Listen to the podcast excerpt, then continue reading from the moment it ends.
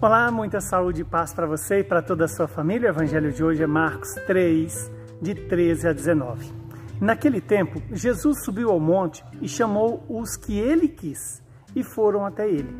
Então Jesus designou doze para que ficassem com ele e para enviá-los a pregar, com autoridade para expulsar os demônios. Designou, pois, os doze: Simão, a quem deu o nome de Pedro, Tiago e João, filhos de Zebedeu aos quais deu o nome de Boanerges, que quer dizer filho do trovão. André, Filipe, Bartolomeu, Mateus, Tomé, Tiago, filho de Alfeu, Tadeu, Simão, o cananeu e Judas Iscariotes, aquele que depois o traiu. Palavra da nossa salvação. Glória a vós, Senhor.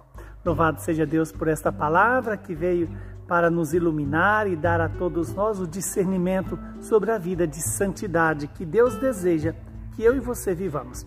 Estamos diante de uma palavra onde relata a decisão de Jesus de escolher os seus, entre os seus discípulos os doze apóstolos, aqueles que iam ficar mais próximos de Jesus e ao mesmo tempo receberam de Jesus a autoridade de expulsar os demônios e de celebrar os sacramentos da igreja.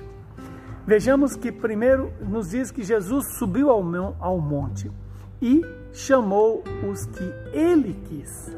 Por isso, ser sacerdote, ser bispo, ser, ser é, apóstolo não é uma decisão de quem quer ser, mas é uma decisão de Deus, que chama segundo a sua vontade.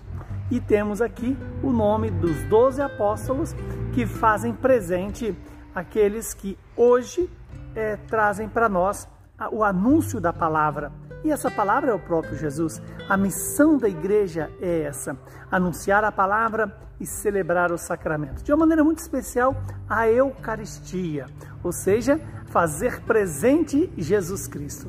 Veja que o próprio Evangelho vai nos lembrar nem que o Jesus designou os doze para que ficassem com ele e para enviá-los a pregar com autoridade para expulsar os demônios.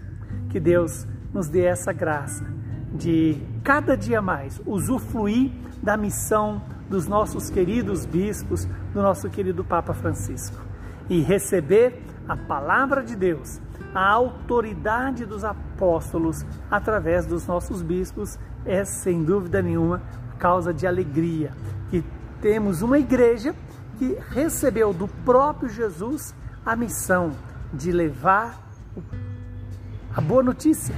E qual é essa boa notícia? De que somos filhos amados de Deus. Mas não basta só a boa notícia. Os apóstolos também têm a missão de alimentar os discípulos de Cristo.